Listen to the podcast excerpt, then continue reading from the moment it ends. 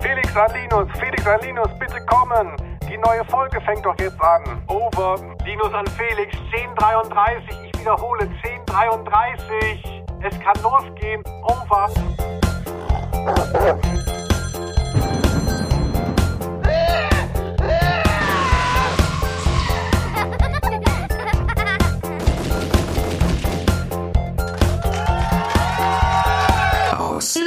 Der Rose. Hallo und herzlich willkommen zu einer neuen Ausgabe von Ausnahme der Rose, dem Hörspiel-Podcast. Heute sind wir bei einer absoluten Kultfolge angekommen und zu der melden sich Linus Volkmann und Felix Scharlau. Genau, für CB Funk Ultras und alle anderen Hashtag Kiffer. Wir sprechen über die Funkfüchse und die Haschischbande wird entlarvt. Georg hat für heute Abend 7 Uhr Haschisch-Zigaretten bestellt. Wirklich? Er holt sie sich aus einer alten Tabaksdose, die Heino vor seinem Hannibal in einen Müllcontainer steckt. Das ist ja großartig. Ausnahme der Rose, heute mit den Funkfüchsen. Ich bin richtig aufgeregt. Ähm, das ist eine absolute Kultfolge. Ich denke sogar, es gibt viele Leute, die sie kennen, dem Namen nach, und noch nie gehört haben. Ähm, ist heute ein bisschen schwerer, als es früher war, denn das ist auch die erste Folge, die wir in unserem Podcast besprechen, die aktuell nicht im Handel erhältlich ist, muss man auch sagen. Auch darüber wird zu reden sein. Die Funkfüchse, Linus. Ähm, man denkt ja bei Funk, ne, aktuell das öffentlich-rechtliche Jugendangebot der ARD. Was kommt auf Funk bei YouTube? Nein, äh, es geht ja um einen anderen Funk. Vielleicht muss man wirklich bei dem Wort schon anfangen, weil da könnten schon junge Leute hängen bleiben. Funk, ähm, äh, die Funkfüchse sprechen in Funkgeräte, genannt in dem Hörspiel immer wieder Handgurke. Also so, wo man dachte, das ist vielleicht Slang für Penis. Nein, das hat man eben gesagt, wenn man so ein Funkgerät hatte. So, mein Gott, man kennt es jetzt vielleicht noch so überliefert aus so Kriegsfilmen. Also wer das gar nicht mehr ähm, auf dem Schirm hat. Aber das ist so ein Funkgerät gewesen. Und das nimmt ja auch vieles von der Handygesellschaft eigentlich vorweg. Also so, so ein Technikmuseum diese Serie ist, so nah dran ist eigentlich die Lebenswelt der Funkfüchse aus den 80er Jahren am heute. Also vielleicht näher eben als äh, TKKG und die drei Fragezeichen zu der Zeit, weil sie sind die ganze Zeit an ihrem Gerät, an der Handgurke. Ja, stimmt. Hat ein, ein altertümliches Handy. Darüber reden wir noch. Das ist ein interessantes Thema, ähm, der Sprechfunk. Äh, grundsätzlich mal mit den Basics. Es gibt 15 oder es gab 15 Folgen von den Funkfüchsen. Ähm, die Vorlage ist auch hier wieder ein Buch äh, eine Buchreihe, da gab es ein paar Folgen mehr, die nicht mehr als Hörspiel gemacht wurden. Ähm, die Analogien zu TKKG sind relativ groß, ist dir wahrscheinlich auch aufgefallen. Die Bücher erschienen im Pelikan Verlag, das ist auch ein, muss man mal kurz erwähnen, ein ganz verrücktes Fossil der 80er. Pelikan war ja nun mal ein Schreibwarenkonsortium, die haben Füller gemacht und Radiergummis und sowas. Und deswegen kann ich mich auch noch sehr gut erinnern, gab es diese Bücher damals, TKKG und so weiter, Funkfüchse auch, gab es im Schreibwarenhandel zu kaufen. Eigentlich ganz gutes Marketing. Mega, das ist wie als ähm, Starbucks plötzlich CDs verkauft hat von äh, ihrer Mucke, die sie da äh, haben spielen lassen. Ja, Pelikan, der Starbucks unserer Jugend. Ähm, ich habe die welche gekauft, bei mir hat's nicht funktioniert. Aber genau, die ähm, Bücher stammen von äh, einem Autoren, ich muss wirklich nachgucken, weil äh, berühmt ist er jetzt nicht gerade. Wie hieß er? Rüdiger Greif. Ähm, Rüdiger Greif, genau. ein geiler Name, ne? aber in Wahrheit hieß er, du hast es doch, glaube ich, vorliegen. Franz Kurowski unter dem Pseudonym Rüdiger Greif. Da muss man auch wieder einhaken jetzt. Also Stefan Wolf ist ein Pseudonym von Ralf Kalmutschak. Da hat sich jemand mit einem ausländisch klingenden Namen einen äh, deutschen Namen gegeben und hier ist es genauso. Es scheint ein großes Stigma gewesen zu sein, noch in den 80ern, dass man jetzt irgendwie keine Jugendbücher hätte verkaufen können, wenn man einen, ich weiß nicht, polnischstämmigen Nachnamen trägt. Auch absurd, oder? Ja, Wahnsinn. Und dann äh, greift man eben zu dem, also zu, zu so sehr archaisch deutschen Namen, also Wolf, Stefan Wolf, Rüdiger Greif. Also wo man ja eben bei äh, Rüdiger Greif ja auch weiß, er hat auch nicht nur Jugend Jugendbücher geschrieben, sondern auch, kommt vielleicht noch im Laufe der Folge, auch für die Lanzerhefte. Ach, schön. Und ähm, äh, gilt auch gar nicht mal als völlig unproblematischer, unbelasteter Autor, weil er auch schon in der Nazizeit seine schriftstellerische Tätigkeit begonnen hat. Sehr gut. Das sind so äh, Details, die mir dann, wir sprechen uns natürlich vor jeder Folge ab, wir recherchieren auch viel, aber das hat sich jetzt Linus in der Hinterhand behalten, um hier so richtig aufzutrumpfen, weil ich habe es tatsächlich nicht gewusst. Ich bin ganz überrascht gerade. Ich dachte, du, ich dachte, du liest äh, Lanzerhefte und so und hast das nur deshalb nicht äh, aufgeschrieben, weil dir das halt so nah ist. Das ist doch normalerweise so dein Fakt. Okay. So äh, Militärhistorie. Historie. Ja, von der Militärhistorie zurück zu den Funkfüchsen. Die Abgrenzung zu anderen Jugendbanden. Ich meine, da wird's natürlich ganz schön eng. Also äh, alleine bei Europa, wo auch diese Hörspielreihe erschienen ist, also man muss sich vorstellen, da gibt es, die haben damals den Markt sondiert wie bei TKG. Ah, guck mal an, hier gibt es einen Buchverlag, der hat schon wieder so eine Jugenddetektivbande. Da holen wir uns die Lizenzen, die verkaufen so und so viel tausend Stück. Das machen wir jetzt mal. Und so ist es auch hier passiert. Und zwar in den Jahren 83 bis 85 wurden diese 15 Folgen produziert aber die Funkfüchse, die müssen da ja irgendwo reinpassen. Also ähm, ganz, ganz interessant ja schon mal, äh, es sind auch wieder vier, also Jugendbanden, mal sind es drei über den drei Fragezeichen, mal vier wie bei TKKG. Ähm, hier sind es jetzt. Ja, mal zwölf wie bei den Aposteln. genau. Das Schwierigste war übrigens Schwarze Sieben. Die habe ich gerne gehört als, als äh, Kind, weil sechs kannst du ja nicht nehmen. Du brauchst ja eine magische Zahl, ja. Ähm, mhm. glorreichen Sieben, die sieben Zwerge und so. Und deswegen waren das sieben. Und es ist echt too much als Hörspiel. Nur mal so eingestreut. Also da raffst du gerade mal, wer der Anführer ist und den Rest verwechselst du ständig. Und hier äh, sind es vier, drei Jungs, ein Mädchen.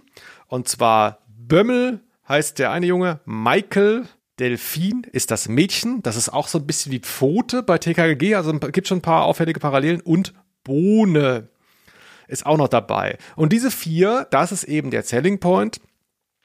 Die benutzen dann, wenn es spannend wird, ihre Sprechfunkgeräte, um sich zu organisieren. Was ja eigentlich in Buchform eine ganz schöne Idee ist, im Hörspiel etwas schwierig.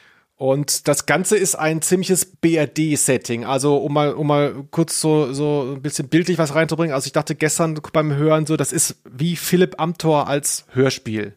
Also, es ist so dermaßen piefig vom Setup, die Nachnamen der Kinder, äh, die Papageiensiedlung, in der sie wohnen. Das ist sehr BRD, also fast too much, oder? Genau, und dann gibt's noch so ein bisschen die Trabantensiedlung ja. vor der Stadt mit dem Hochhaus. Das wird dann Hannibal genannt und da finden sich natürlich die Verbrecher wieder ja, es ist wirklich wahnsinnig, man würde heute sagen, ähm, wahnsinnig biodeutsch und weiß. Selbst die Dealer, ne, das sind auch Deutsche. Also da wird, es wurde nicht noch benutzt, um irgendwie da noch einen Konflikt zu schüren und sagen so, ach ja, hier, das ist uns eingeschleppt worden. Nein, hier bei den Funkfüchsen, da dealt noch Dieter Becker selber. Was nicht heißen sollte, dass er es nicht heute auch noch tut. Aber um das aufzufangen, das ist mir auch damals, damals auch aufgefallen, äh, macht Kemal häufiger mit. In dieser Folge jetzt nicht, aber es gibt häufiger den Freund Kemal, ein ähm, türkischer Freund der Funkfüchse. Ähm, der taucht auch öfter auf, gesprochen von Andreas Fröhlich den man ja als Bob Andrews kennt von den drei Fragezeichen. Also das ist so äh, das Setup, die lösen Fälle, äh, die brauchen ihre Handgurken und äh, ähm, äh, die Väter spielen auch eine große Rolle immer in, dem, äh, in den Hörspielen, so auch hier. Ich würde sagen, Linus, lass uns doch einfach mal kurz in die Folge selbst reingehen und wir besprechen mal die Handlung, oder? Sehr gerne, Felix.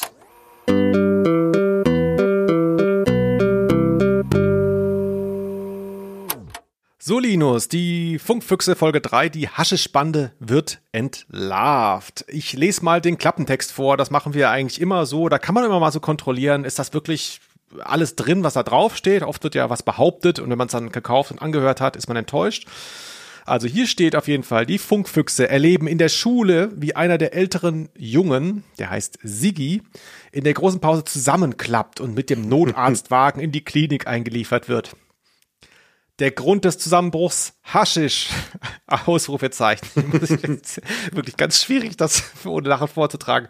Michael schlägt vor, dem Dealer das schmutzige Handwerk zu legen. Mit viel Mut und Ideenreichtum verfolgen sie alle Spuren, obwohl man es ihnen verboten hat und obwohl die Sache gefährlich zu werden verspricht. Wird ihre Ausdauer belohnt werden oder wird die Schule weiterhin unter den verbrecherischen Geschäftemachern leiden?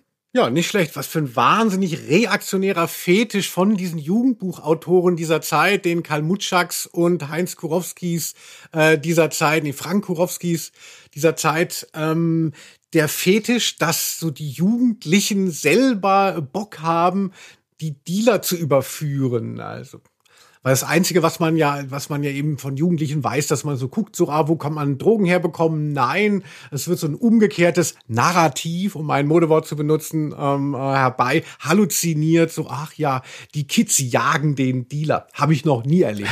Stimmt. Ja, eigentlich, ja, stimmt. Eigentlich hat man, war ihm selber alles egal. Also, ob man gekifft hat oder nicht, also, das hat, da hat man sich nicht drum gekümmert. Also ich weiß noch, auf dem Dorf gab es ja damals auch Nazis und ich meine, man hatte Angst vor denen, aber selbst um die hat man sich nicht gekümmert und also ich weiß nicht genau.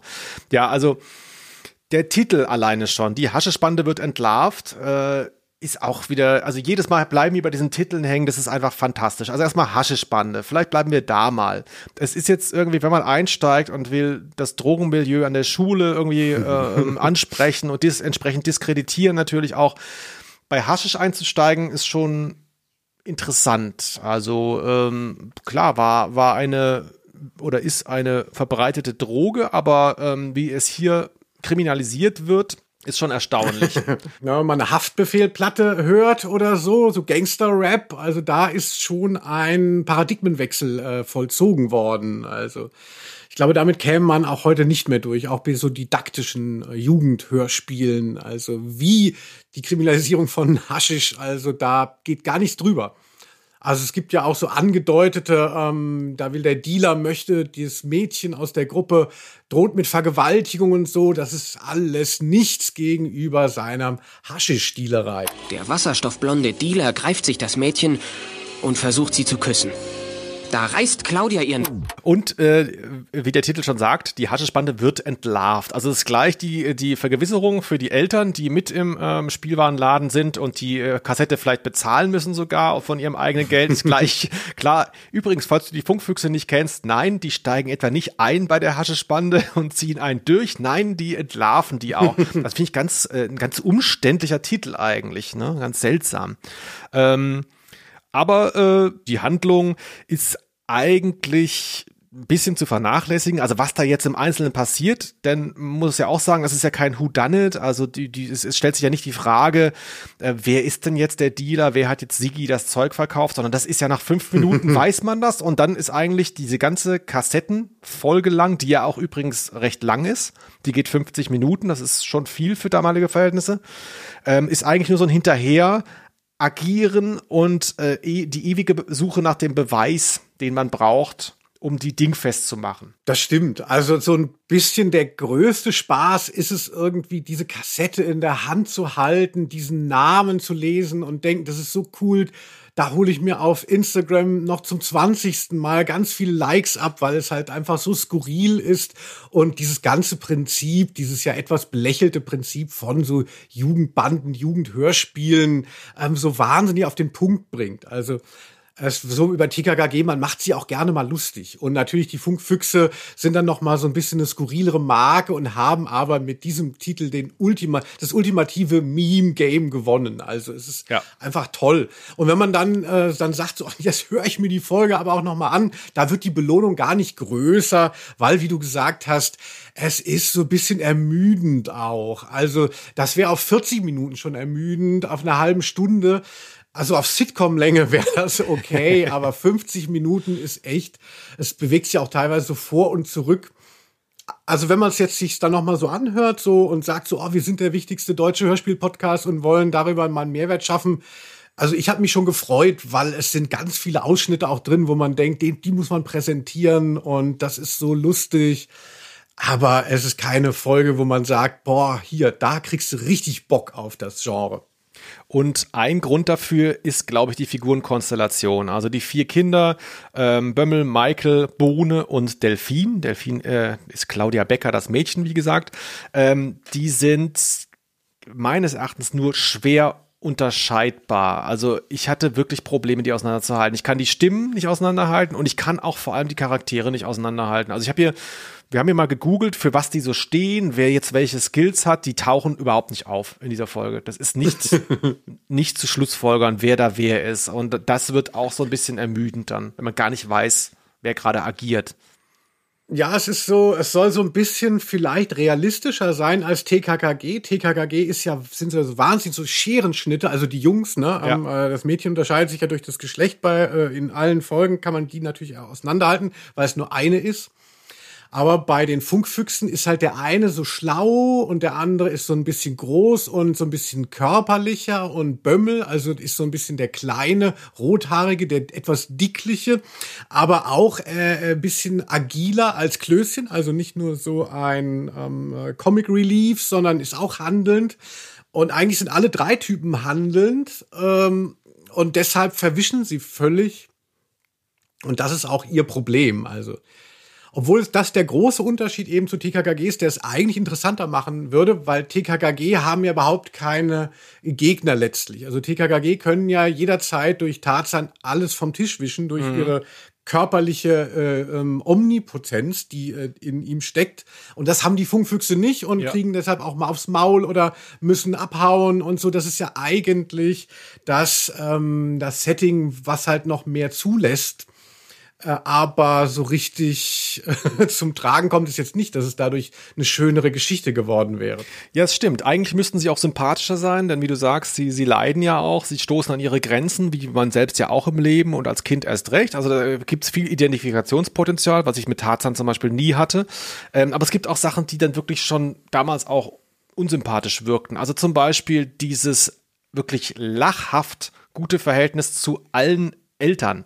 Also ähm, das ist, zieht sich durch alle Folgen. Also ich kenne kenn fast alle Funkfüchse-Folgen, jetzt nicht alle, glaube ich. Und es ist jedes mhm. Mal. Also es gibt dann irgendwie den, den Vater des einen, der heißt ähm, äh, Vater Jeitz. Also der Old Man, ja. Genau, der Vater von Bömmel wird Old Man genannt. Also so wahnsinnig positive Zuschreibung. Und der ist so eine Vertrauensperson. Zu ihm können sie gehen und der ist so ganz tolerant. Also der müsste eigentlich selber, weil der auch so, glaube ich, so handwerklich oder so ist. Also der, der ist so, so praktisch veranlagt. Eigentlich müsste der der Käfer sein in der, in der echten Welt. Aber nein, ist er natürlich nicht. Es ist ein ganz moralischer, korrekter Typ, der für die Jungs so richtig da ist und so und den da ähm, die Stange hält. Und ähm, in dieser Folge taucht ja auch der Vater von äh, Delphine, also von Claudia Becker, auf. Der ist genauso, also ein anderer Typ, aber auch extrem positiv. Sie können über alles reden. Also das nervt schon unfassbar eigentlich. Ich bekam heute Besuch von Hauptkommissar Büscher vom Rauschgiftdezernat. Ihr wäret auf eigene Faust hinter Dealern und Unterverteilern her gewesen. Und das Ganze hätte sich am Ende als Windei entpuppt. Ja, das stimmt, großer Häuptling. Und dann Linus nervt ja unglaublich ja. hart diese Figurensprache, die die drauf haben. Also da, haben wir ja auch mal äh, mitgeschrieben, was die so äh, von sich geben in dieser Folge. Und das ist ja wirklich äh, äh, komplett geisteskrank. Also ich darf hier mal zitieren, was da so alles unter anderem genannt wird. Ähm, ab die Bohne, das taucht sogar schon in der, in der Titelmusik auf. Na dann mal ab die Bohne dann äh, Penne vor die Hunde gehen, Haschisch, Zigaretten, ähm, bist du vom wilden Affen gebissen, aus den Pantinen kippen, also sind auch wirklich Metaphern dabei, die muss man googeln. Zaster, Feuermelder für Rotschopf, Quasselbüchse, da will einer auskneifen, wird am Schluss gerufen, also abhauen. Das ist wirklich der Wahnsinn. Und ähm, dann gibt es auch noch diesen sehr, sehr rätselhaften O-Ton hier. Also raus mit der Wahrheit. Sonst verpulen wir dir ein paar Schwinger, dass du den Himmel für einen Dudelsack ansiehst. Linus, und da haben wir doch, glaube ich, beide Bauklötze gestaunt, was das wohl heißen könnte. Bauklötze gestaunt? Also da werden dann, wenn irgendwann die Leute diesen ähm, Podcast dann genauso analysieren wie wir die alten Funkfüchse-Sachen, dann wird genau das dir zum Verhängnis werden. Das kann ja, sein. also äh, es ist natürlich eben, also dass diese die Faszination für so alte Jugendhörspiele lebt ja eben auch davon, das Skurrile zu äh, rauszufiltern und und die Brüche zu sehen. Und natürlich ist immer, wenn Erwachsene versuchen, wie Jugendliche zu sprechen, das ist immer großes Komikpotenzial drin und so eben auch, wenn das wie hier so ausagiert wird, wenn man sagt, so komm, den Kids aufs Maul geschaut. Also so, so reden die, ne, den Jürgen Würgen ähm, äh, Blechparty als Unfall ähm, äh, und eben das mit dem Dudelsack. Ich glaube, das ist wirklich so also ich glaube, da behaupten wahrscheinlich die Leute nicht mal, dass sie das den Jugendlichen abgeschaut haben. Das wird halt einfach mal so unterstellt. Und da, Linus, hast du die Rechnung ohne mich und meine ähm, äh, Ausbildung bei der Journalistenschule. Also ich war nie mm. auf einer, aber ich habe tatsächlich, mich hatte es nicht losgelassen und dann habe ich das mal ins Internet gepostet diesen Ausschnitt und äh, habe mal die, die, die Bubble gefragt, ob die eine Idee haben. Und Daniel Decker, du kennst ihn auch, äh, der Singer-Songwriter aus Berlin, hat sich gemeldet. Der Rest hat nur Quatsch geschrieben, aber er hat wirklich mal recherchiert und er hat rausgekriegt, es gibt genau ein, ein Google-Treffer für die Formulierung, äh, dass du den Himmel für einen Dudelsack ansiehst. Das ist ja schon mal sehr, also wirklich auch sprachlich sehr komisch, aber ja. den Himmel für einen Dudelsack ansehen ist äh, einmal gibt's das bei Google und zwar um 1800 hat man das gesagt. Bedeutung A, bezecht sein, heiter, sorglos sein gehört zur Musikalität der Engelsscharen, vergleiche Himmel, oder B, andere Bedeutung, einfältig oder dumm sein.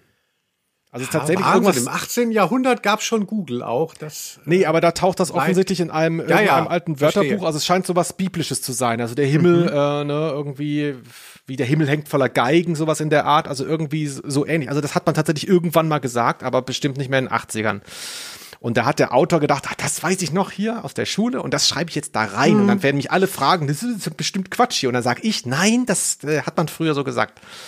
Also wirklich rätselhaft teilweise, wie die sprechen. Ja, also ich meine, wenn man, wenn ich so Romane lese, das, ähm, das ist ja auch immer spannend, äh, wie ob das so zeitverhaftete Sprache ist oder so ganz neutral und natürlich so ein, so, so ein Jugendroman, der eben auch äh, Themen aus dem Jetzt vermeintlich aufgreift wie eben Hasch und sowas.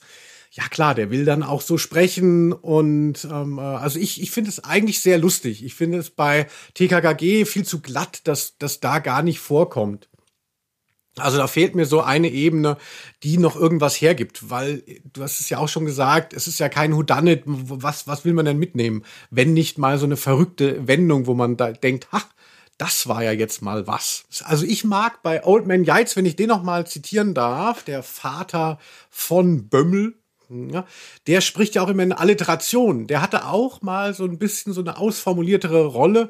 Äh, der ist auch viel auf Montage irgendwie unterwegs und hat dann immer so exotisches Essen präsentiert, der.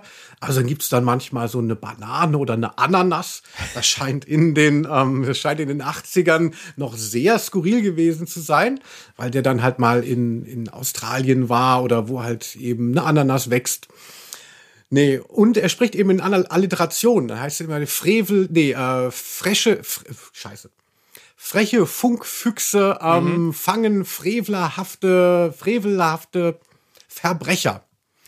Das ist so das Ding. Das soll dann, Hast du das mal gehört? Ja, ja, das soll dann wahrscheinlich unterstreichen, dass er so ein Brain ist, also dass er spielerisch auch mit Sprache umgehen kann. Auch, Immer ne? nur F, ähm, äh, F-Alliterationen, also wegen Funkfüchses, so lustig.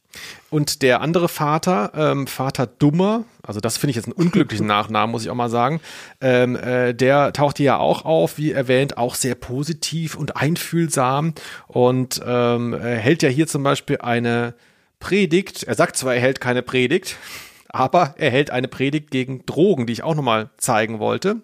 Ich will euch keine lange Predigt über die Schädlichkeit der Rauschgifte halten, aber ich möchte euch doch genau sagen, was auf jeden wartet, der diesen Mitteln verfällt. Da gibt es eine Gruppe der sogenannten Halluzinogenen, die seelische Veränderungen im Menschen hervorrufen. Wer sie nimmt, erlebt Zeit und Raum völlig anders als wir. Ja, das ist äh, also das wirklich die, die ganze. Wir, wir kommen gleich noch drauf, aber dieses ganze diese ganze Repräsentation von Drogen, wie das beleuchtet wird, äh, es ist ist wirklich der Wahnsinn.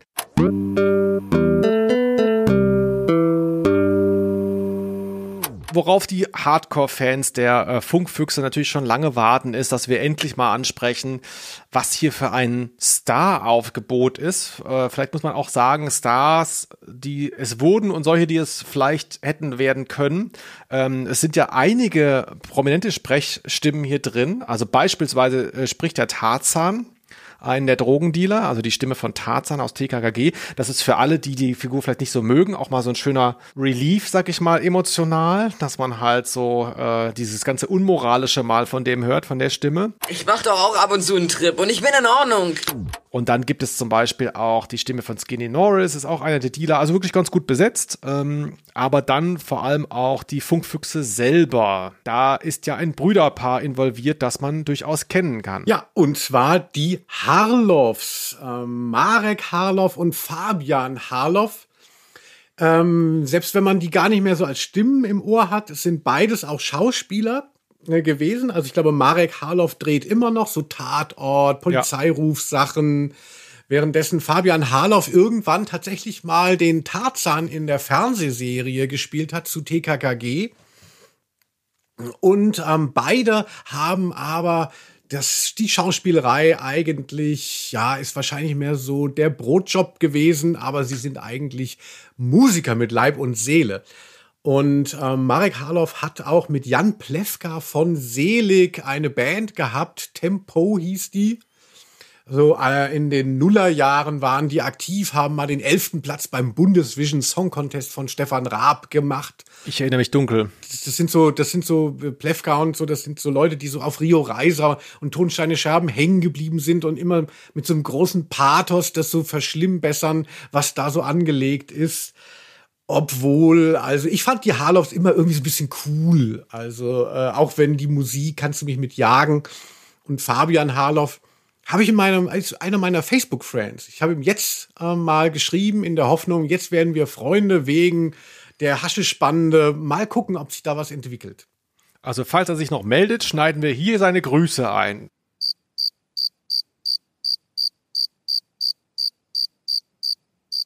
Genau, und die beiden haben hier ein recht frühes äh, äh, Debüt nicht, glaube ich, aber ähm, sie sind hier als, äh, na, wie alt waren die da, wenn die Jahrgang 71, 70 sind? Ja, da waren die so zwölf oder so. Sprechen also hier zwei der Funkfüchse. Und äh, wie du schon gesagt hast, die Wege von ihnen danach sind ja relativ interessant. Also Marek Harloff ja durchaus auch mit ähm, ernsten Rollen und auch relativ etabliert gewesen, glaube ich, eine Zeit lang. Also ich verfolge den deutschen Film jetzt nicht so sehr. Aber die beiden sind schon auch eins der vielen Beispiele in der Geschichte des deutschen Hörspiels oder auch internationalen Hörspiels, wo man eben sieht, es ist schon eine eigene Kunst natürlich zu Schauspielern. Viele Schauspieler könnten kein Hörspiel sprechen, viele gute Hörspielsprecher könnten nicht Schauspielern, aber natürlich gab es seit jeher eine Schnittmenge von Leuten, die beides gemacht haben. Und das ist hier eben auch der Fall. Ähm, wer auch noch äh, mitmacht als Erzähler, äh, ist ja auch ganz interessant. Den kann man aus äh, Larry Brand auch kennen. Ähm, Michael Haag, der ist äh, vor zwei Jahren gestorben, heißt der Sprecher. Der spricht bei Larry Brand die Zeitansage. Da war ich sehr glücklich, dass ich das gelesen hatte, weil ich das immer unterschwellig wusste, ach, die Stimme kennst du von woanders, irgendwo spricht er doch auch und ich kam nicht drauf. Und der spricht bei Larry Brand. Eigentlich ein sehr toller Erzähler, finde ich. Flughafen Frankfurt. 17. November 1982, 10.07 Uhr, mitteleuropäische Zeit. Ja, die Zeitansage bei Larry Brand. Äh, Wer es nicht weiß, der Felix hat ja auch, bevor er dieser große Podcast, äh, die Podcast-Ikone geworden ist, ein Buch von sich vertont, ne, 501, ein DJ auf Autopilot und da hast du das ja übernommen mit der Zeitansage aus Larry Brand, die uns hier quasi wieder begegnet durch den ähm, äh, Erzähler. Ich glaube nicht, dass ich es da geklaut habe, ehrlich gesagt, aber ähm, ja, ja, so ähnlich ist das in dem Buch auch angelegt, das stimmt schon. Ja, nicht geklaut, aber du hast gesagt, du willst es auch so haben, genau wie bei Larry Brand. Das kann man ja jetzt sehen, wie man will. hatte ich bisschen, hatte ich bisschen verdrängt, den O-Ton. Naja, naja.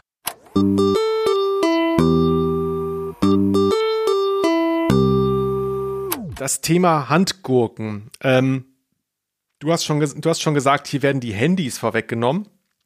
Ich würde sogar so weit gehen zu sagen, hier wird auch Chat-Roulette äh, vorweggenommen, denn so habe ich die Handgurken früher erlebt.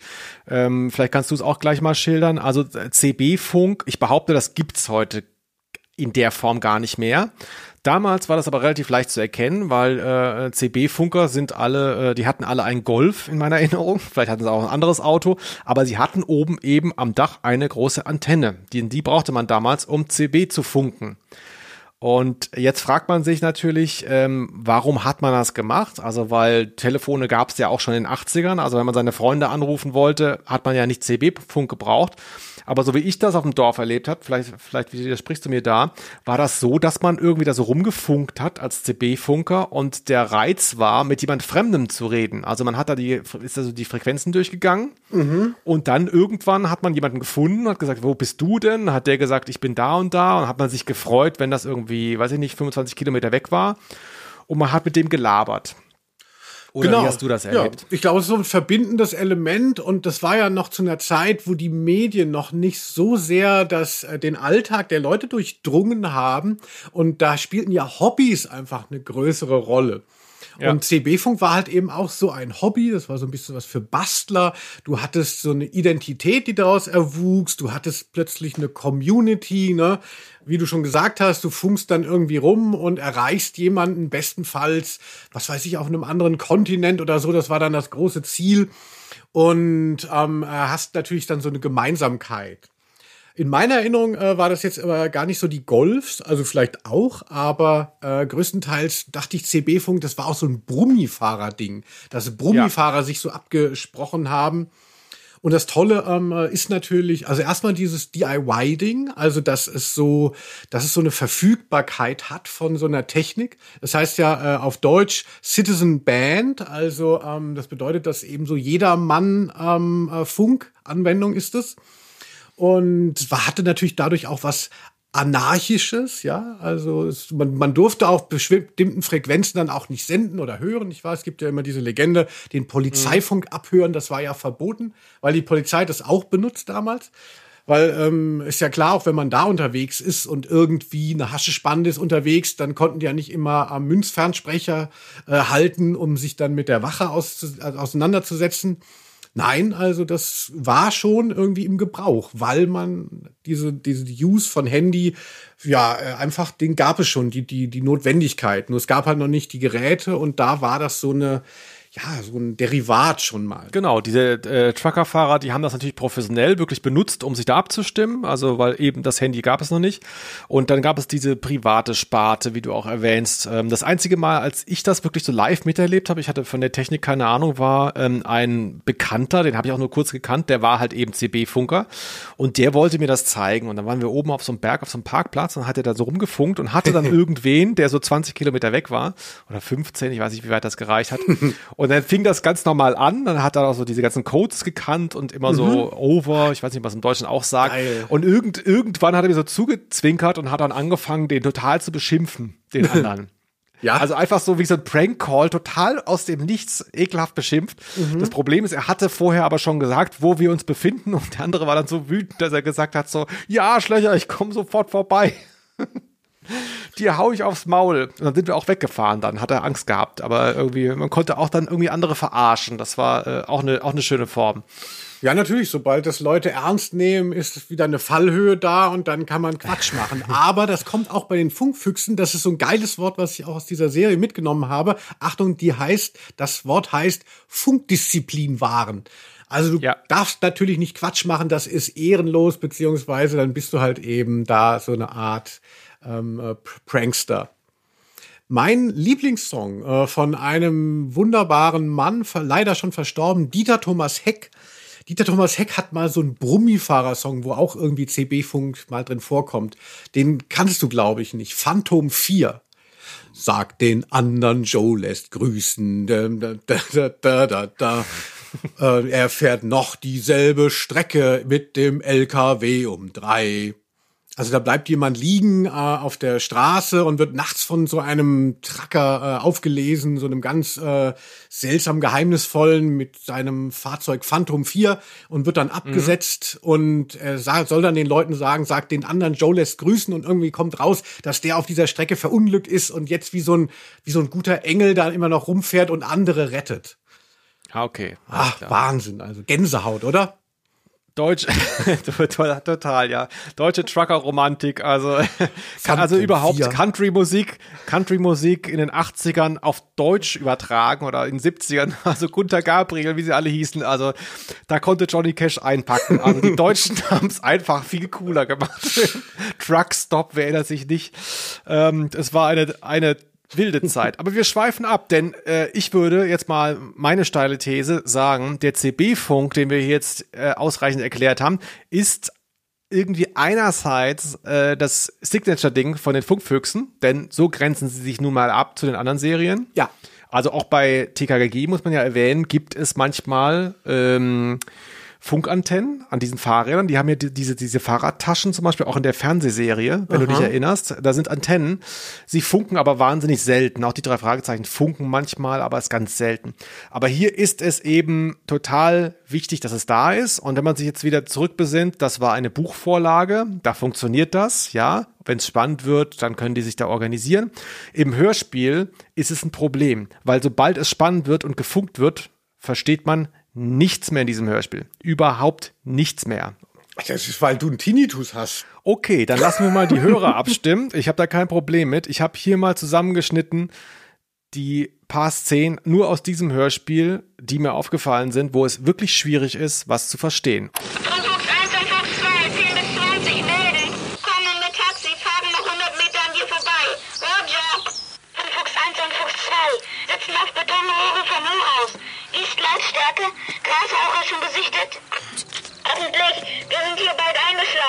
Dann wacht auf und passt vor allem gut auf. Ja, Linus, ich weiß nicht genau, wie viel du da jetzt verstehen konntest, aber ich behaupte, es ist ein bisschen das Problem. Ich würde sagen, das war recht gut zu verstehen. Und meine Vorstellung wäre, wenn man so ein Jugendbuch hat, ja, und dann muss man das übersetzen und es sind wieder nur vier Kids, genau wie eben die Vorlagen, die sie ja im Endeffekt auch nachgemacht haben. Du brauchst doch auch so ein äh, Signature-Move oder ähm, irgendwas, was sie abhebt. Und ich finde es total dankbar, dass es sowas Audiomäßiges ist. Das war ja wahrscheinlich gar nicht geplant, als das geschrieben wurde, dass man das das, kann man halt so gut darstellen. Und dadurch hat man das Einzige, was die Funkfüchse ähm, abhebt von TKKG, kannst du das auch illustrieren, immer wieder im Sound.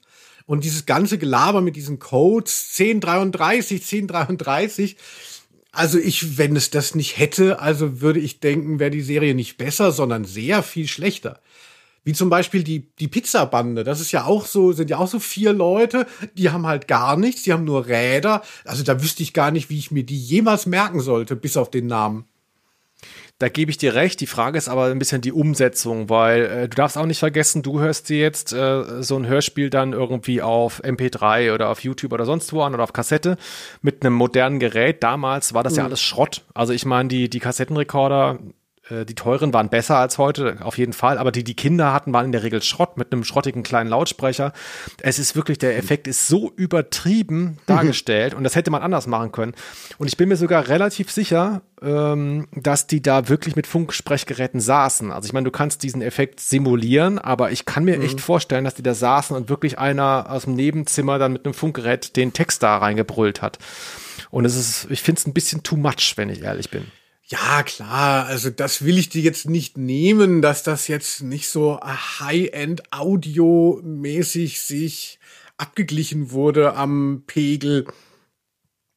Aber ich finde, der Wille zählt und also für mich gehört das dazu. Also wenn ist klar, es gibt so es gibt so Folgen, wo auch so lange am Stück da so ge gekräht wird, so übersteuert. Das mag dann etwas störend sein, aber wenn der, wenn der Pumuckel auch mal äh, fünf Minuten lang schreit, das ist gehört halt irgendwie ein bisschen dazu. Das, da, da, das sind ja keine Hörbücher, Felix. Es ist ja nicht alles hier äh, Ben Hur gelesen von äh, diesem Typen, der sonst immer Harry Potter macht. Rufus Wainwright. oh Gott. Rufus Beck, okay. Ja, okay, ja. Wenn es dir gefällt, wenn es dir gefällt, in Ordnung. Ich habe nur teilweise die Folgen einfach nicht verstehen können.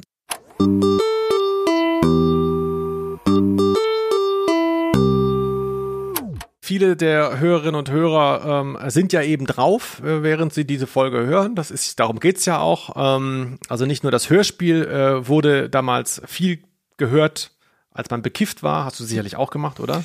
Äh, bekifft habe ich das Hörspiel nicht gehört. Noch nie. Aber klar, natürlich. Noch nie. Oder, oder gekifft allgemein. Nein, ich meine, äh, das ist schon der Klassiker, das, das hat man damals ähm, Kiffern zum Geburtstag geschenkt und man hat sich gemeinsam angehört bekifft. Das ist schon der Witz dabei. Hast du nie gemacht. Ach so, das, das wahrscheinlich, ja, ich hatte, ich hatte auch extra geguckt, ob das mehr Zugriffe hat als die anderen Folgen, weil ich dachte, alle wollen doch diese Scheißfolge hören. Das ist jetzt gar nicht der Fall, was mich gewundert Ah, okay. eigentlich.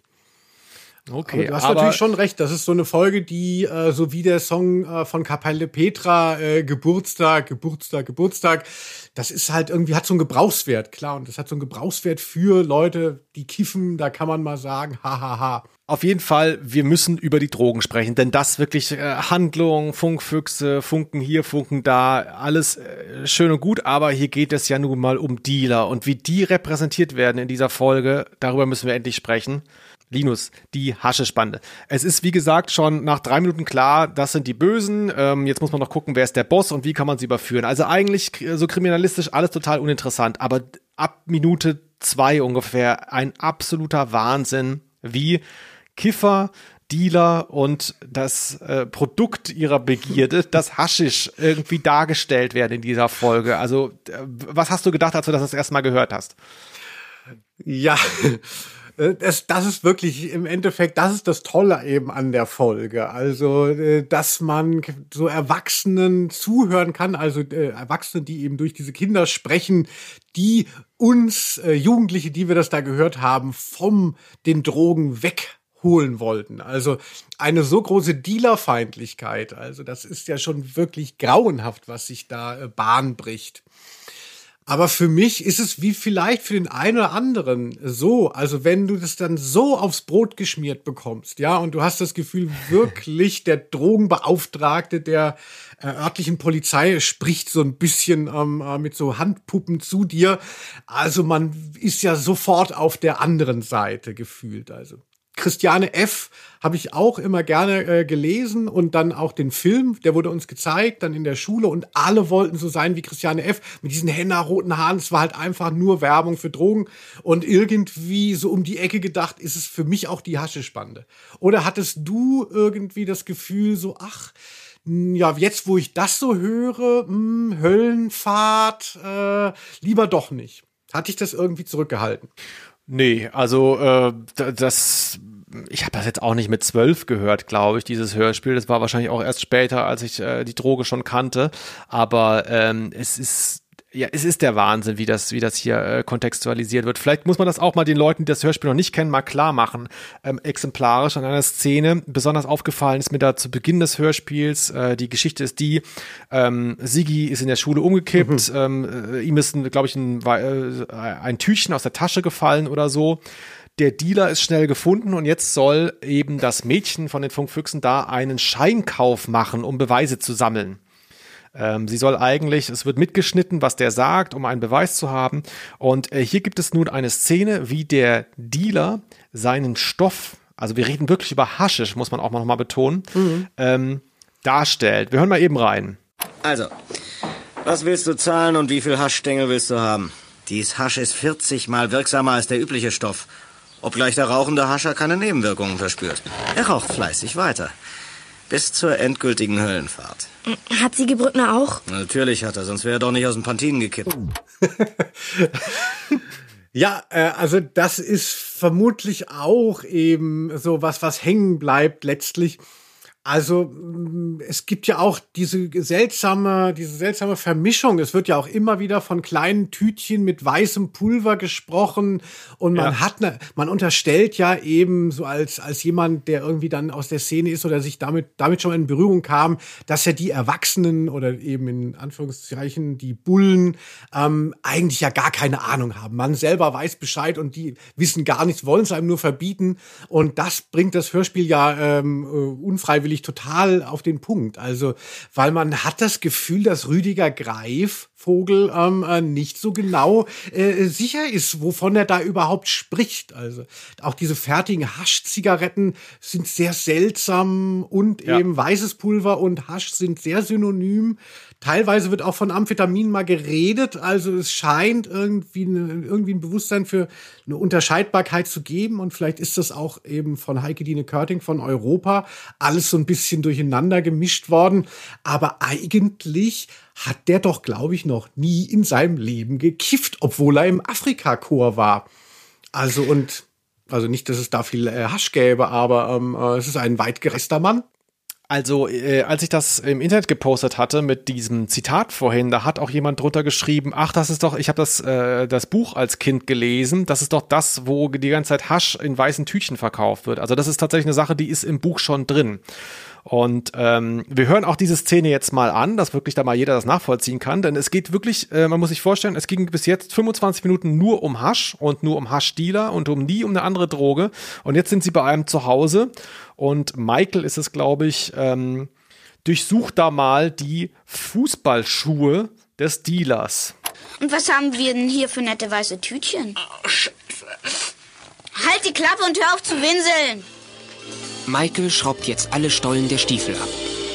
Unter vier Stiefeln findet er mindestens 40 kleine Beutel mit Rauschgift. Dann schaut er sich die große Tasche an und findet hier noch weitere 20 Tüten mit dem gefährlichen weißen Pulver. Also man kennt ja diesen Comedy-Standard, die Haschisch-Spritzer. Ne? Mhm. Also das ist ja heute noch so der Gag, also der, die, die irgendwelche Rentner, die nicht wissen, worum es geht, wobei Rentner heute sehr genau wissen, worum es geht, aber früher eben nicht, äh, denken eben, Haschisch wird gespritzt. Und alles, all diese ganzen Comedy-Standards haben natürlich eine reale Quelle und das ist die Unwissenheit, die es früher gab. Das war halt so. Aber es ist schon erstaunlich, dass jemand sagt, ich schreibe jetzt mal ein Jugendbuch zu dem Thema und weiß es aber selber nicht. Ja, das ist so wie heute, wenn die Leute so äh, Kommentare äh, in den sozialen Medien ähm, äh, von sich geben, da ist dann der gerechte Zorn, ja, der, der legitimiert äh, eine völlige Ahnungslosigkeit auch, weil man ja vermeintlich recht hat, weißt du, ähm, der äh, Autor schreibt gegen die Droge an, gegen ähm, äh, Rauschgiftsucht bei Jugendlichen und deshalb hat er ja eh recht. Was soll er da noch recherchieren? Ne? Äh, also es ist ja egal, denn es stimmt ja. Seine Position, seine moralische Position ähm, ersetzt einfach das Faktische.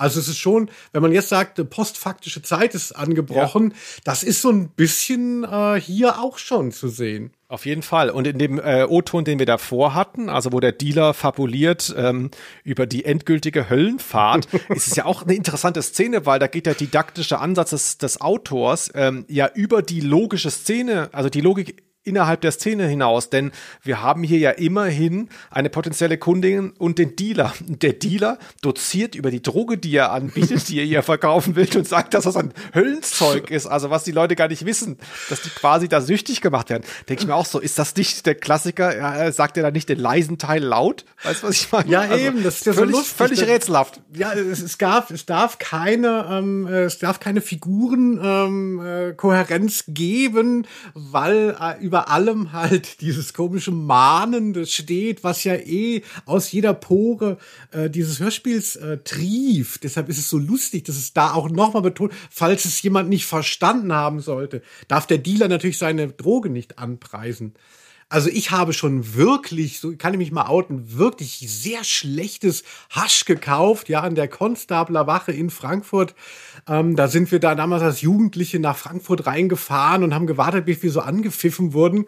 Und da habe ich für mein Taschengeld Schuhcreme bekommen. Also aber selbst da wurde mir nicht gesagt, das sei die, die große Höllenfahrt, die es dann im Endeffekt auch war.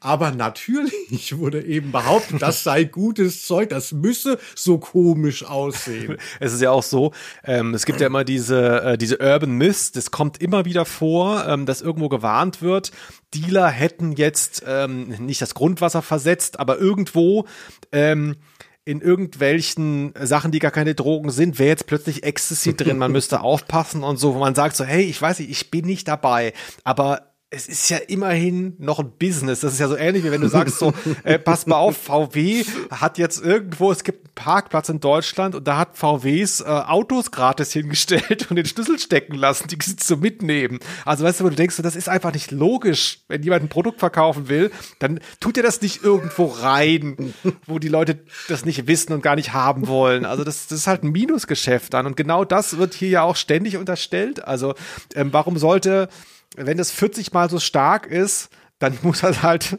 um den Faktor 40 strecken. Also ich meine, der wird doch das nicht verkauft. Ja. Was hat er denn davon? Ja, das Geile ist ja, man merkt es ja auch scheinbar. Es ist zwar 40 mal so stark, aber der User merkt es nicht, bis dann, bis er dann tot umfällt, weil es so stark ist und er hat nichts davon gemerkt. Also ich habe ja auch in tatsächlich in den 80er Jahren Grüße an meine Mutter äh, gekifft und das war ja, ich meine, ne, wir haben das wirklich so von Straßendealern da gekauft. Das war bestimmt nicht gerade der gute Skunk, ähm, nachdem sich alle jetzt die Finger lecken würden. Aber dann habe ich es dann irgendwann später noch mal gemacht und jetzt ist ja so diese Legende, dass irgendwo in den Treibhäusern das so mega heftig ist. Also jetzt ist es wirklich 40 mal so stark und äh, ja. so kam es mir auch vor. Und wer hat es schon geahnt, dass die Dealer diesen Trick irgendwann anwenden würden? Rüdiger Greifvogel. Oh, lass den Mann doch mal seinen Namen, echt. Aber auch noch mal eben, also mir sind ja auch Details wichtig. Ich wurde da schon öfter von dir gemaßregelt. Du bist ja mehr so laissez-faire-mäßig drauf, was so diese ganzen Szenen anbelangt. Sagst dann mal, ach Felix, jetzt lass doch mal und so. Das habe ich schon öfter von dir gehört. Stimmt. Aber hier noch mal mit den, vielleicht bin ich einfach nur zu dumm, mit den Fußballschuhen. Wir hatten die Szene eben. Also er hat da vier Paar Fußballschuhe zu Hause liegen, der Dealer. Und darin hat er die Drogen versteckt. Ich weiß nicht, ich bin kein großer Fußballer. Ich weiß, dass man Stollen, die haben so eine Schraube früher mhm. gehabt, heute vielleicht nicht mehr, keine Ahnung. Und die schraubt man in die Löcher in der Sohle. Aber wo genau hat er jetzt da 40 Tütchen? Also wo ist da überhaupt Platz? Das müssen, das müssen sehr kleine Tütchen gewesen sein. Weißt du, es gab ja mal diesen Krieg zwischen Edusho und Chibo, wo dann plötzlich das Pfund nicht mehr ähm, 500 Gramm war. Also so ist dann wahrscheinlich auch bei diesem Dealer gewesen. Da ist dann, wenn man es in ein Gramm kauft, da ist halt nur noch 0,1 drin, weil es sonst nicht in die Stollen passte. Aber ich mag diese Szene auch, weil es gibt halt wirklich ganz wenig, was was, was im Endeffekt, es gibt halt die Funkfüchse, die sind halt irgendwie relevant und die haben die Handgurken. Dann haben sie jetzt eben die Sache mit dem Hasch und das und die ganze Geschichte ist totaler Müll, ist völlig austauschbar. Das eins, die einzige Idee, die da noch drin steckt, ist dieser, diese, dieses Versteck von dem Hasch in diesen ähm, Stollen also weißt du, das ist so das, er hat zwar jetzt keine tolle Auflösung, es gibt nichts Interessantes, aber er hat sich ausgedacht, dass das in diesen Stollen ist. Und das ist so wenig, aber äh, das ist das Einzige halt. Toll, äh, fällt mir jetzt auch erst ein, die, was mir auch wahnsinnig gut gefallen hat, die Dynamik in der Dealer-Hierarchie. Also ich kriege die Namen jetzt nicht mehr zusammen. Es tauchen ja unterschiedlichste Dealer auf. Also jeder Chef hat immer noch einen Chef und so.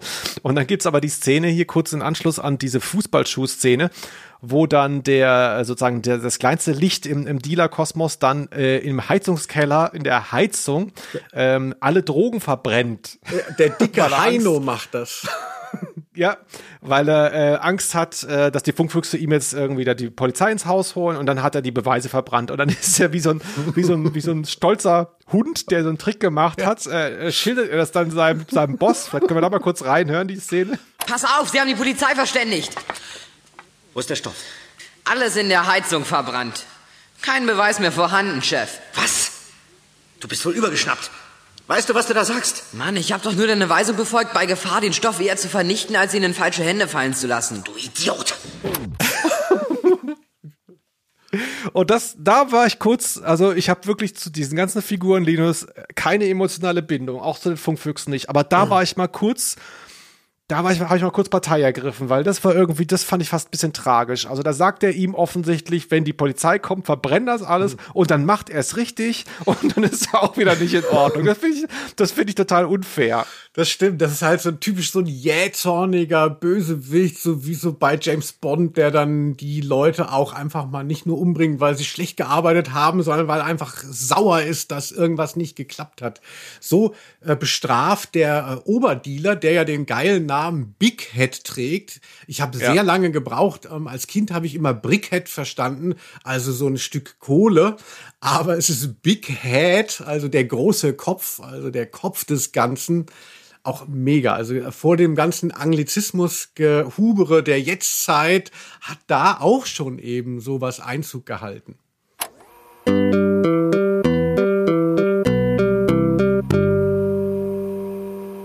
Linus, dieses Jahr ist ja auch wieder Bundestagswahl und da wird man wieder auf dem einen oder anderen Plakat auch lesen, ähm, äh, Cannabis-Legalisierung und so weiter. Und das sind ja Themen, die hier, na, verhandelt will ich nicht sagen. Damals gab es recht klare Fronten. Ich glaube, wenn man in den 80ern sich hingestellt hätte und gesagt hat, hier legalisieren, dann wäre man äh, in den Knast gekommen. Aber ähm, heute ist äh, der Zeitgeist hat sich gewandelt und ich muss sagen, auch meine Kifferzeit ist ja äh, vorbei, auch schon länger. Ähm, ich bin mir nicht ganz sicher, ob ich da Bock drauf hätte. Wie ist das bei dir? Hast du da eine, eine, eine klare Meinung zur Legalisierung von Cannabis? Ach so, ja, auf jeden Fall. Also ich fand natürlich bei Drogen immer so das Brimborium spannend, ja, dieses, dieses ähm, konspirative, natürlich beim Einnehmen und aber auch beim Kaufen. Also das tut mir ein bisschen leid, wenn das nachfolgenden Generationen weggenommen wird, dieses Gefühl ähm, äh, der Gefahr. Aber ich denke, man braucht halt Drogen ja auch einfach in größeren Mengen und deshalb ist es schon sinnvoll, wenn man die bei Rewe jetzt irgendwann kriegen könnte. Das ist ein bisschen wie der, wie der äh, Videobeweis beim Fußball. Also, wenn man früher dabei war, da wurde es mal spannend, da konnte man mal echt total Pech haben und total Glück, aber jetzt ist irgendwie alles so geregelt. Ja, Ja, nee, äh, sehr gut. Also, ich bin mir da nicht so ganz sicher, ähm, ob, ich, ob ich dafür bin. Also meine eigene Erfahrung mit, mit der Droge ist auch jetzt nicht so eindeutig. Also ich fand den Rausch toll. Ähm, wobei der ja auch sehr unterschiedlich sein kann, äh, je nachdem, was man da, ob man jetzt Gras raucht oder, oder Hasch. Aber ähm, die psychischen Folgen sind schon auch ziemlich immens gewesen bei mir, muss ich sagen. Das ist, ist nicht, ist keine Droge für jeden. Ah, du klingst ja Aber- schon wie die Funkfüchse. Ja, vielleicht, vielleicht. Vielleicht bin ich fast so weit. Das ist vielleicht auch ganz gut, denn ich denke, ähm, Europa, Pelikan, Rüdiger Greif, alle äh, wollten sich auch so ein bisschen absichern bei dem Thema, dass man jetzt nicht denkt, sie postulieren hier ähm, Drogen, legalize it. Und es ist schön, wenn du ähm, da so dagegen sprichst, damit wir auch justiziabel äh, auf der sicheren Seite sind. Und alle Kids so denken so, oh, wer, wer war noch mal der, der gesagt hat, das soll man bei Rewe kaufen, den finde ich besser von beiden. das, das war ich, Kids, das war ich, der gute Lilly. Genau, ja. Tatü, tata. Na, ich weiß nicht genau, aber äh, wie ist es? Also bei mir hat das jetzt keinen Einfluss gehabt, denn ich habe die äh, Droge hinlänglich versucht. Also für mich konnte jetzt ähm, äh, die Haschespannte wird entlarvt nicht retten. Ähm, da musste ich schon selber drauf kommen, dass ich keinen Bock mehr habe. Aber ähm, wie würdest du das einschätzen? Also generell dieser ist ja jetzt nicht, ist ja kein Einzelfall, dieser didaktische Ansatz.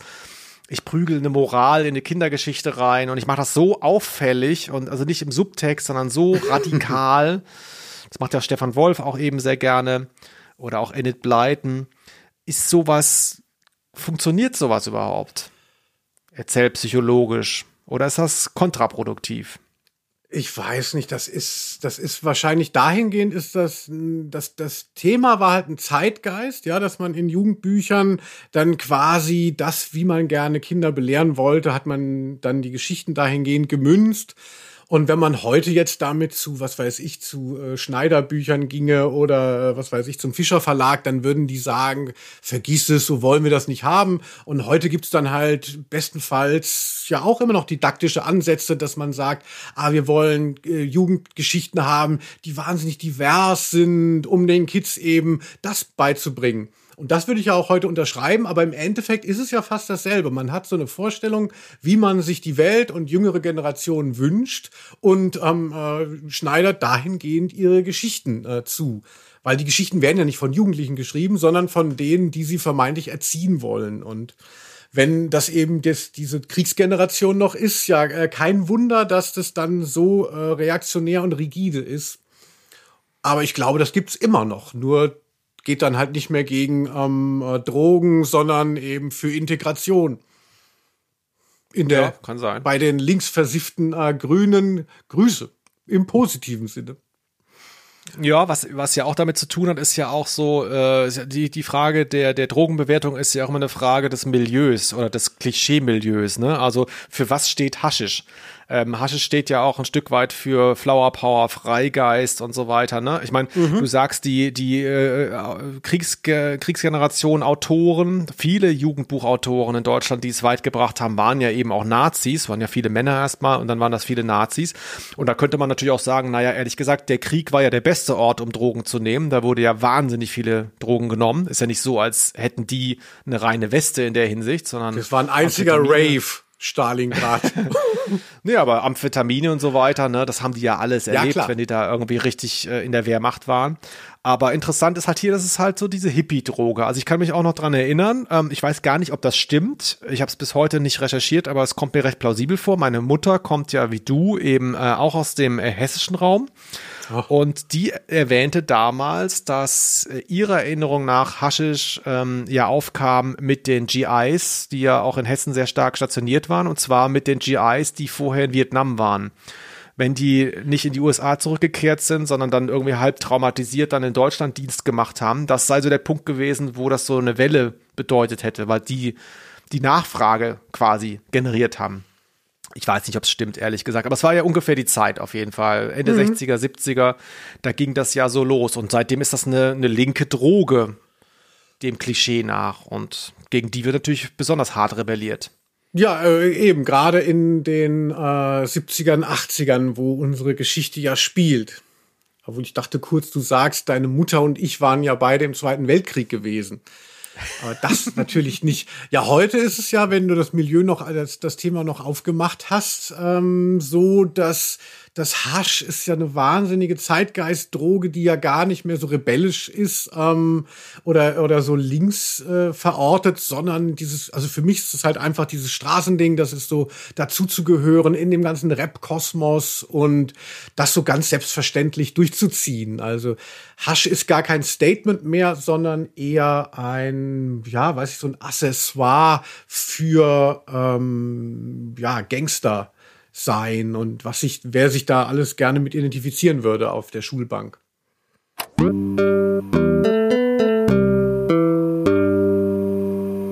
Die Haschespande wird entlarvt. Ähm, ja, es lässt einen mal wieder so, so ein bisschen äh, rätselhaft zurück. Also die Serie, ich habe ich hab ein gewisses Fable für die Serie. Ich höre die nicht oft, aber ähm, ich finde es irgendwie, ja, es ist ich habe es mit Philipp Amthor verglichen am Anfang. Es ist so, es ist wie so ein, wie so ein Autounfall. Es ist so wie so ein Freak, dem man so zugucken will unbedingt, obwohl, obwohl man ihn nicht mag. So kommt mir das vor. Ähm, ich weiß auch nicht genau. Aber die Serie irgendwie ist, ist sie hat es nicht in den Mainstream geschafft. Ne? Ich meine, 15 Folgen ist jetzt nicht wenig, aber äh, viele Leute kennen sie nicht, was wie gesagt damit zu tun hat, dass es, dass sie derzeit nicht erhältlich ist. Also auf YouTube kann man die Folgen anhören oder natürlich antiquarisch auf MC kaufen.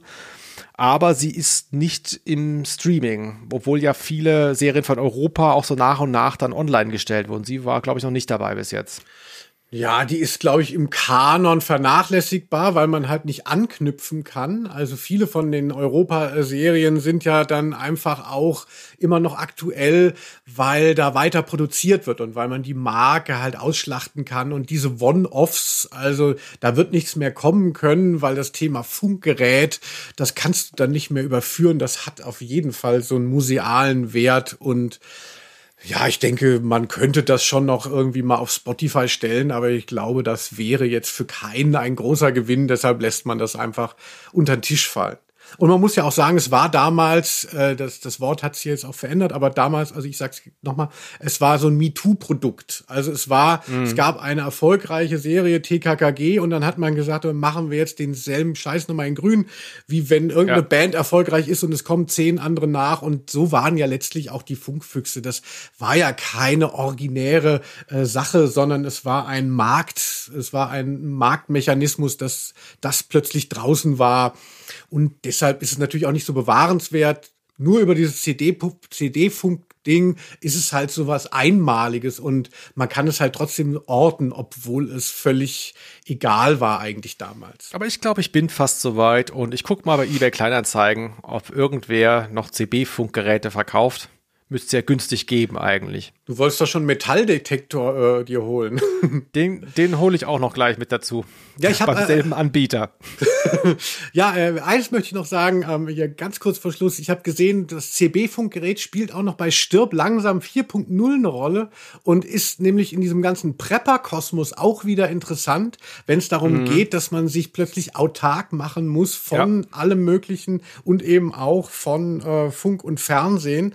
Also, ähm, ne, und dass du da dein eigenes Funkgerät hast, ist plötzlich wieder eine Waffe. Also genau wie, dass du dein eigenes Brot malst und einen äh, Sack Reis äh, in deinem Bunker hast. Also insofern auch schon wieder ein Zeitgeist-Thema CB-Funk. Ja, vielleicht gibt's ja bald Handys, die dann so aussehen wie CB-Funkgeräte, so riesige Dinger, die man sich dann, weißt du, die nur telefonieren können. Wie das Nokia damals. Ja, sehr gut. Und der, Ach, das wär und, schön. Und der Wendler trägt es dann äh, immer mit sich rum, weil er ja schon ähm, äh, erwacht ist und weiß, demnächst ist der große Blackout und es funktionieren noch CB-Funkgeräte. Wir werden dabei sein und hier habt ihr es zuerst gehört. CB-Funk ist the fucking future. Linus, es war mir eine Ehre, mit dir mal wieder über ein Hörspiel gesprochen zu haben. Ja, mir hat sehr viel Spaß gemacht. Felix, also was soll nach der Hasche-Spannende noch kommen? Lasst euch überraschen. Auf Wiedersehen. Tschüss. Aus Name. der Rose.